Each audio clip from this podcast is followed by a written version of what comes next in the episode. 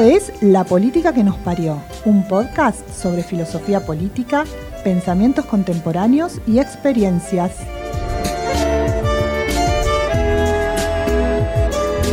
El lado B del recorrido político de Andrés de Leo. Escucha la entrevista con el periodista Damián Glanz.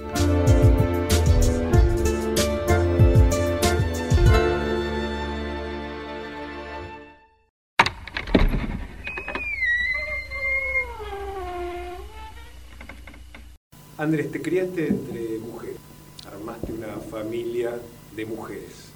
Que estés en un partido matriarcal, ¿es la parte planificada de tu vida en lo femenino? Te diría que es la parte no planificada, pero que evidentemente el subconsciente es lo que ha actuado, porque un tiempo después que yo me casé con mi señora y que tenía tres hijas de ellas que pasaron a ser como mis hijas, alguien me dijo, che, vos te criaste con tu mamá, personalidad fuerte, y tres hermanas con personalidad muy fuerte, y, digamos, y, mi familia lo mismo. Y de pronto aparecí, digamos, después de militar muchísimos años, este, desde los 15 años que milito, el año 82 eh, milito en, eh, en, política, en el radicalismo milité y terminé en el partido Lilita y tampoco fue pensado, digamos, bueno, pero evidentemente hay algo ahí que, que, ha operado. Es decir, eh, con mujeres muy fuertes, pero obviamente con siempre con, criterio propio, porque este, no es que uno acepta por, por, eh, por, las personalidades, sino que me parece que ahí hay una admiración a, a estas mujeres que evidentemente para superar distintas instancias de su vida, cada una en su, en su lugar, este, mi madre se tuvo que criar cinco hijos eh, en una adversidad total. Y bueno, eh, evidentemente eh, Lilita ha, ha, hecho otro tanto en su vida personal y en la política. Y evidentemente ese tipo de personalidades son personalidades atractivas para lo que yo entiendo que tiene que ser el liderazgo, los, los liderazgos que son emergentes en este siglo.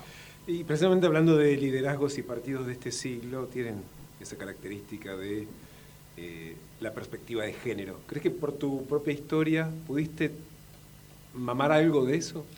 Sí, eh, evidentemente eh, los derechos, los, los, derechos emergentes y nuevos y, los derechos con perspectiva de género son, digamos, se han desarrollado más en estos últimos años, afortunadamente, y esto claramente tiene que ver con, con esa cuestión, pero no tiene que ver con una cuestión estrictamente del género, eh, sino que tiene que ver, me parece, con que las personas que tienen que eh, afrontar adversidades y remontar desigualdades, evidentemente han, inculcado en mí esta, esta sensación de que tiene que pelearse por la justicia.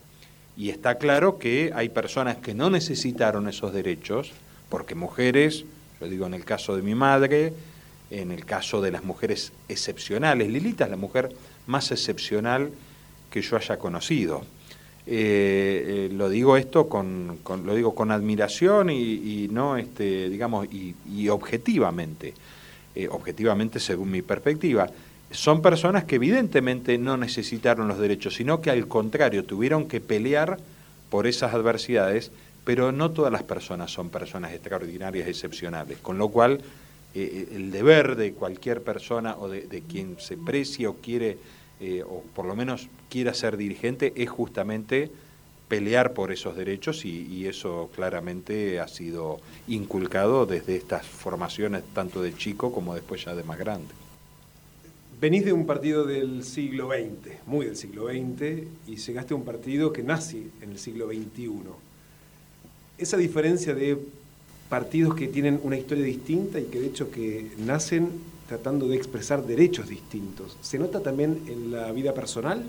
Sí, claramente. Eh, a ver, eh, está claro que eh, en el caso de Lilita y el mío provenimos de una matriz, porque ella también vino del radicalismo, que es una matriz republicana. pero evidentemente los tiempos son distintos, las demandas sociales son distintas y a mi juicio la coalición cívica está destinada, estuvo siempre destinada a ser el partido, el gran partido del siglo XXI. Un partido que es atemporal, Digo atemporal porque, a veces las vicisitudes electorales confunden a los analistas políticos diciendo, bueno, eh, tal vez eh, este tiempo ya pasó. Y evidentemente no, porque los valores que inculca eh, la coalición cívica, que es ni más ni menos que la inspiración de una visión humanista, republicana, progresista de, Lilita, evidentemente es, el partido que está llamado a ser el receptor y yo diría el eje de transformación de, de los derechos y de la nueva vida que tiene que ver con una visión humanista, con el sentido de la libertad, con el sentido también de la igualdad. La libertad y la igualdad no son, como nos quieren decir muchos, conceptos que son antagónicos. No, al contrario, son conceptos que van de la mano, pero que tienen que ser casi diría eh, inculcados con un arte. Es el arte liberal, el arte liberal donde libres igual, iguales entre libres, que es lo que dice Lilita, pero no es tampoco una invención nueva. Son los principios por los cuales se fundó esta república, por los cuales este país se hizo grande, y son los principios, libertad e igualdad es lo que habla el himno nacional argentino, que habla de, la libertad y que habla también de este, la igualdad. Así que me parece que en ese sentido eh, este es el gran partido, aun cuando eh, estemos dentro de un frente, aun cuando tengamos que aprender que tal vez la morfología de los partidos políticos ya no sean los mismos que los del siglo XX. Probablemente hoy el esquema de alianzas electorales vaya avanzando más, una especie de parlamentarismo eh, a la Argentina, porque no es un parlamentarismo a la europea, es lo que se vaya imponiendo. Eh, estamos viviendo una etapa muy novedosa en Juntos por el Cambio, porque claramente Juntos por el Cambio ya no es una alianza electoral, porque ha soportado las elecciones, ha soportado pasar por el gobierno y soportó una derrota. Pero creo que los valores de la coalición cívica van a ser eh, muy, muy fuertes de cara a lo que viene en, esta etapa del siglo XXI. Y pensando precisamente en el rol de los nuevos partidos políticos, ¿te pones a pensar cuando ocupas un cargo de representación exactamente qué representás? Sí, más de una vez. Me lo, y me lo interpelo, te diría, casi diariamente. Eh, a veces uno siente que representa a personas de carne y hueso, a valores que hoy están inculcados, y a veces uno quiere avanzar en una representación de un ideal, que este es el desafío del dirigente. El dirigente no es solo representar lo que está, que es muy importante, sino también conducir hacia valores que de pronto están como dormidos. Yo creo que, por ejemplo, el republicanismo, la libertad, están inoculados en gran parte de la sociedad argentina, pero probablemente estén dormidos por la coyuntura, por esta, por la necesidad del día a día, por el hecho de que las experiencias que no han venido de, la mano del peronismo y del populismo no han tenido el anclaje, sobre todo económico y social, eh, y esto me parece que a veces hace que mucha gente quiera ir hacia esa Argentina, quiera ir hacia, eh, hacia ese país que no podemos, eh, digamos, no, no terminamos de ser nunca, pero probablemente hoy este, esté, digamos, dominado por otras necesidades. Por eso yo a mis amigos, cuando critican muchas veces por qué determinado sector de la sociedad vota a, eh, pareciera que las víctimas votan a sus victimarios, yo muchas veces los invito a reflexionar, le digo, pero ustedes piensen si con gobiernos distintos les ha ido mejor. Y bueno, ese es eh, el desafío, es, querer representar a una Argentina que todavía no han terminado de nacer. ¿No hay un riesgo en estos nuevos partidos, los que se han creado de hecho como desprendimientos de los tradicionales, no solamente en Argentina, digamos como proceso del siglo XXI, en volver a convertirse en partidos de élites que están muy alejados precisamente de aquello que dicen representar? Sí, hay, hay mucho de eso, hay mucho de eso y muchas veces las frustraciones de las sociedades eh, terminan siendo una invitación al voto castigo y premiar a ese tipo de partidos de élite, claramente. Claramente yo creo, a ver, eh, nosotros tenemos que salir de estos partidos, como el, digamos, como esa matriz del peronismo. A mí no me gusta decir el peronismo porque no quiero ofender a, nadie, pero la Argentina tiene que debatir el posperonismo. Digamos, no porque, no porque el peronismo no haya dado cosas muy importantes, sino hay que preguntarle a aquellos, este, aquellos viejos abuelos que ganaron enormes derechos con, con el peronismo. Pero está claro que la Argentina tiene que ir hacia una nueva matriz. Y en ese sentido la coalición cívica creo que Lilita ha dado eh, claramente en el, en el meollo de esta cuestión. A Lilita se la conoce más por su pelea por este, contra la corrupción, por su pelea por las instituciones, y a mí me gusta mucho más la Lilita profunda, la Lilita que tiene mirada de estadista, la que tiene una visión humanista, la que tiene una visión... A mí me hace acordar a Lilita, eh, es el Sarmiento del siglo XXI y me parece que ahí nosotros vamos a encontrar que eh, tenemos que ser un partido o tenemos que ser eh, digamos, dirigentes de representaciones que tengan mucha más cabida en sectores de la clase media. Cuando Lilita dice, vamos por una Argentina del progreso, una Argentina de la clase media, bueno, eso es una pelea que tenemos que dar y ahí es donde nosotros tenemos que poner toda nuestra fuerza en la representación. Y no en partidos de élite que muchas veces son partidos que este, dicen, tal vez para conseguir el voto una cosa, pero en el fondo están defendiendo otro tipo de intereses. Sos ajedrecista, ¿verdad? Así es. ¿Te sirve para la política? A ver, eh, tal vez sirve porque mucha gente cree que cuando uno es un ajedrecista, en mi caso yo he sido varias veces campeón de, Bahía Blanca y, he representado y he jugado varios campeonatos argentinos. De alguna manera hay un respeto en el, en el ambiente ajedrecístico. Este, y uno, digamos, eso, mucha gente cree que eso es sinónimo de inteligencia, no necesariamente. Eh, no necesariamente, pero en el fondo hay un respeto que cuando uno toma una decisión creen que uno tomó una decisión hiperplaneada. En ese sentido sirve. Lo otro sí que el ajedrez a mí me ha dado esta idea de que, eh, que las, digamos, que uno tiene que buscar estrategias y que no siempre la jugada que parece mejor inicialmente termina siendo la mejor. Y bueno, en política muchas veces uno tiene que aprender, como en la vida, ¿no? que este, a veces hay que atravesar momentos difíciles.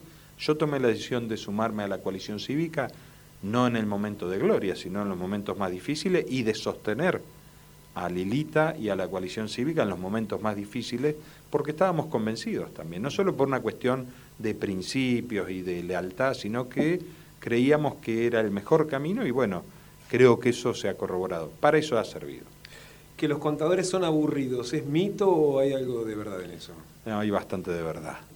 Pero bueno, este, yo siempre dije quiero ser la excepción pero hay, hay algo, hay, hay algo de eso. Es decir, eh, yo siempre, yo estudié contador porque tenía un abuelo dinamarqués que vino con primario a la Argentina, con solo primario, a los 18 años, habiendo sido peón rural en Dinamarca, y obviamente vino con todas las necesidades que, que podía tener un inmigrante, este, y, y obviamente vivió muchísimos años en situaciones de pobreza, trabajó en el campo, pero él estudió en, digamos, en estos institutos y, logró armar un estudio contable. Y a mí me gustaba todo ese ambiente, pero con la filosofía de mi abuelo, era medio bohemio, medio cooperativista, este, muy toda la familia vinculada a las artes, y yo cometí un error. Digo, bueno, este, yo voy a estudiar esto porque creo que me gusta este ambiente de oficina, pero para dedicarme a otra cosa.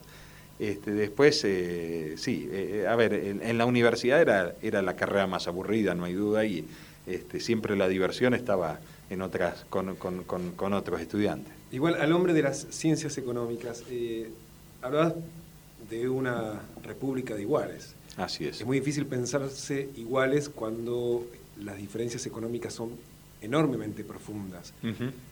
Y la Argentina evidentemente todavía no encontró la fórmula, como el resto del mundo no, sobre cómo ir hacia una sociedad más justa. ¿Cómo crees que debería o cuál debería ser el rol de la coalición cívica en ese sentido, de tender a una sociedad económicamente más justa? Mira, es una muy buena pregunta y que es difícil de responder, aunque uno podría tener una respuesta estándar. Cuando Lilita escribió el nuevo contrato moral, ella habló, y yo creo que con una precisión mm, extraordinaria, hablaba de la Argentina del siglo XIX, que Sarmiento la pensó, este, eh, anticipó el siglo XX, y ella hablaba de la parte instrumental.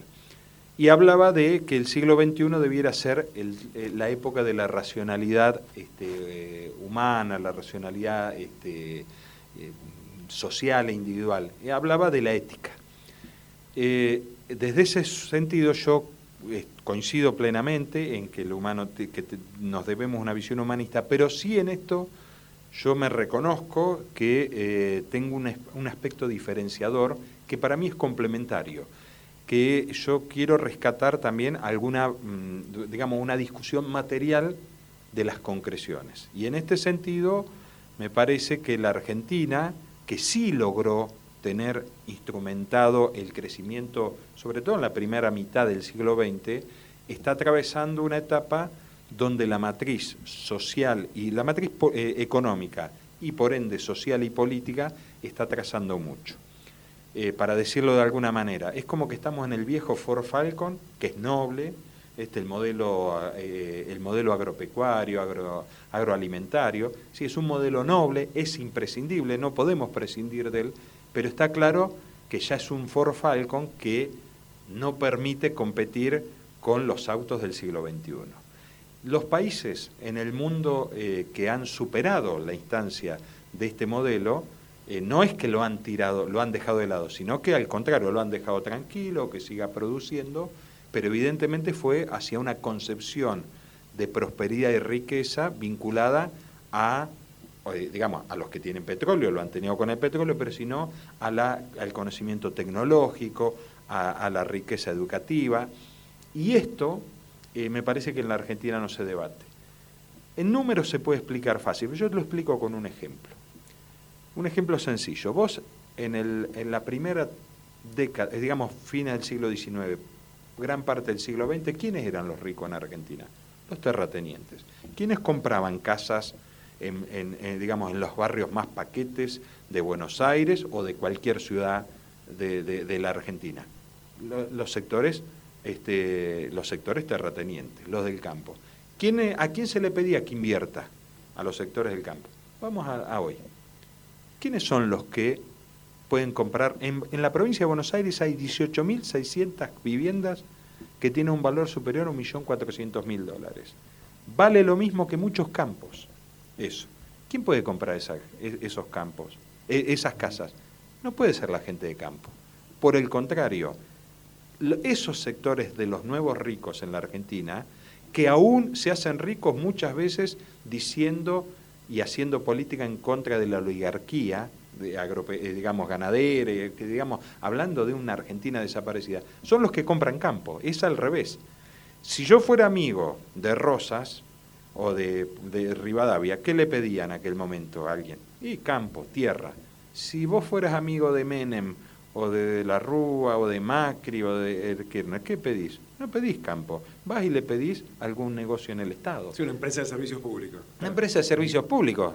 entonces, si no entendemos esto, que esto hay que cambiarlo, eh, va a ser muy difícil poder avanzar en una igualdad eh, una igualdad real. Yo en ese sentido creo que hay que trabajar fuertemente en, la, en una concepción materialista de cómo nosotros podemos poner a la Argentina en el eje de desarrollo, en el eje del progreso y obviamente tenemos que rediscutir la igualdad. La igualdad es una cuestión de discutir. La igualdad no es una cuestión de, del marxismo ni del comunismo, digamos, ni mucho menos esta igualdad eh, así a la digamos, a, lo populista, sino que tiene que ver con cómo generamos trabajo genuino, este, empleo genuino, pero estas cuestiones tienen que discutirse en la Argentina. Pero si no salimos de esta matriz atrasada, de este Ford Falcon, noble, pero que ya no está para competir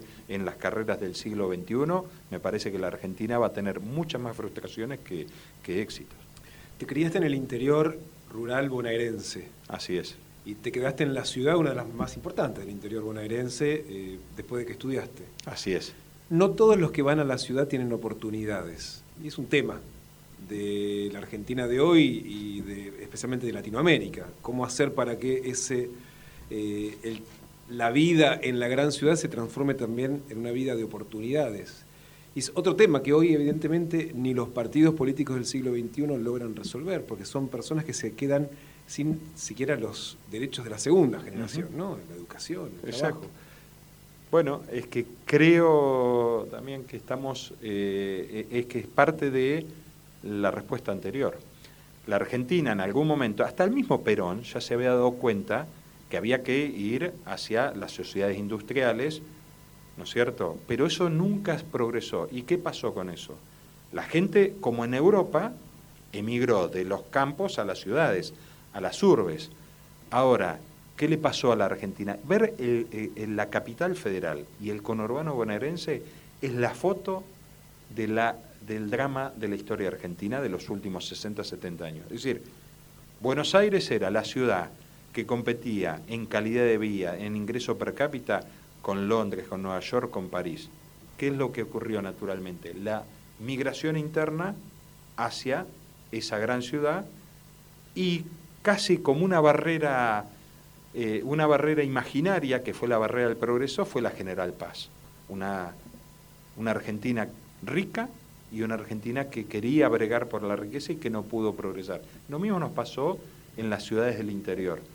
Y esto es lo que nos va a pasar. Nos va a pasar que mu- mueren los lugares de desarrollo donde uno creció, no tienen posibilidades de progreso porque no se ha generado, no se ha generado la, digamos, la capacidad para generar riqueza, cuando tenemos todo, porque la tecnología, a ver, la tecnología puede estar en Buenos Aires, en Bahía Blanca o en mi Indio Rico natal. Es decir, hoy tenemos, hoy una persona de Indio Rico puede conectarse con el mundo de la misma forma que se conecta hoy en Buenos Aires o en Bahía Blanca. Pero evidentemente no hemos generado esta, esta, esta cuestión, esta, esta cuestión de cómo progresan esos pueblos. Y bueno, eso termina aglomerando gente y hoy, más que unas, un salvavidas para la gente, termina siendo eh, los, los enormes problemas que tenemos estructurales que están vinculados a mala calidad de vida, a la inseguridad, a la violencia doméstica, a la violencia social. Y bueno, esto me parece que forma parte de... eh, Esto más que, más que la causa es el efecto de una causa más profunda. Eh, hablaste de la libertad varias veces. Si algo nos deja la pandemia es una enseñanza de que incluso el ciudadano está dispuesto a no reaccionar incluso cuando le sacan la libertad para circular. ¿No Mm. crees que ahí hay una suerte de fracaso de los partidos políticos que eh, se corrieron de esa discusión? Totalmente, totalmente. Yo eh, vi- viví con espanto la primera etapa de la pandemia. El miedo que ganó, que hacía que este, se, digamos que la gente pudiera entregar todas las, libertades y además que entregara no solo las libertades, sino que entregara este, casi mansamente eh, lo que iba a ser casi un, un dato de la realidad, que íbamos a ir hacia un- una profundización de la crisis económica, de la crisis social, y que en definitiva vamos a terminar en un fracaso sanitario, porque la necesidad después iba a ser que saliera la gente ah, de- desorganizadamente, y hoy eh, lo que hemos vivido es una tragedia que ha sido económica, social, sanitaria y educativa. Y que, digamos, ese primer mes y medio en el cual a uno le costaba hasta hablar con sus amigos, con la familia, che, esto que está pasando es tremendo y puede ser el preludio de algo mucho más peligroso que afortunadamente parece no haber ocurrido, pero es una alarma muy grande. Es una alarma muy grande, los dirigentes tenemos que, los dirigentes que defendemos la libertad, que defendemos este, el humanismo, que defendemos los, derechos plenos, no tenemos que dejar, de, eh, digamos, pasar esta, esta, esta alerta que hemos vivido y que este, todavía no ha terminado respecto de que mm, eh, se conculcaron derechos este, esenciales, básicos, y que no hubo una reacción como corresponde. ¿Y cómo te llevaste vos con el encierro? ¿Fue pura guitarra? Sí, a ver, me llevé pura guitarra, mucho, mucho estar con la familia, que mucho uno no está, pero la verdad que lo sufrí. Eh, lo sufrí, más allá de que tuvimos esta posibilidad tecnológica de, de hacer vía Zoom muchísimas reuniones, que antes a veces uno viajaba mucho, pero eh, es irreemplazable, el contacto personal es irreemplazable y bueno, sí, mucha guitarra, este, retomar un poquito el piano para, para volver a, tratar de aprender lo que en su momento cuando era chico eh, tocaba y, dejé de tocar y un poco de lectura y jugar al ajedrez por internet, este, pero, pero mm, eh, lo, sufrí, digamos, con mucha preocupación porque no era un, digamos, estábamos viendo un mundo que no me gustaba y que no me gusta. Y para, para finalizar, si tuvieses que elegir un aspecto de tu formación o de lo que le faltó a tu formación, eh, pensando en el ingreso a una carrera política, ¿qué harías o qué no harías pensando en eh, en la representación, digamos, en las herramientas que un político necesita para poder construir una representación mejor. Sí, eh, probablemente hubiera pasado, hubiera pasado a la, a, la militancia, no, no, es profesional la persona, pero a la militancia más comprometida con los resultados que a la de las ideas. Yo hice muchísima política desde las ideas, pero por ahí no tanto con el compromiso de un resultado, es decir, de un resultado personal o global. Eh, en más de una oportunidad creía que ser concejal no era importante, creía que estar en un cargo no era importante, pese a que eh, yo transpiraba política, es decir, eh, hablaba política, transpiraba política, y de pronto yo perdí muchos años en ese sentido, que creo que hubieran sido positivos para para las ideas que uno tiene, no por uno mismo, sino para las ideas que, que uno tiene y, bueno, pero a veces las cosas uno tiene que entender que por algo ocurren, por algo tal vez, tal vez fue el, yo siempre digo, eh, todos tuvimos que andar por distintos caminos para encontrarnos en un partido como la coalición cívica. Y bueno, este, desde ese lugar me gustaría yo siempre sueño que, sería fantástico poder vivir 500 mil años y ver la evolución que a uno, que uno lo motiva. Este, de pronto uno siembra, dejará sembrado la semilla, verá crecer un poco el árbol y será cuestión de otros que ese árbol termine de crecer y uno imaginarlo que, que crece. Pero mm, eh, probablemente sí hubiera hecho eso, probablemente también hubiera trabajado al, venir de un pueblo y, no tener esas posibilidades económicas y, demás de poder conectar más con el mundo, tener una visión mucho más mucho más universal, eh, probablemente eh, hubiera, si hoy tuviera que volverlo a hacer, lo haría con eso, estudiaría idiomas y, trataría de tener mayor relación con el mundo porque creo que, que, esa relación con el mundo es lo que enriquece. A ver, eh, desde el punto de vista económico, ¿cuáles son las ciudades que progresan? Las sociedades abiertas, las que planifican, las que conectan con el mundo y las que comercializan. Cuanto más fluido de comercialización hay, las sociedades son más ricas. Esto está claramente demostrado. Culturalmente es lo mismo. Y me parece que eso, digamos, si tuviera que volver a hacerlo, lo empezaría desde ese lado. Gracias. Gracias a vos.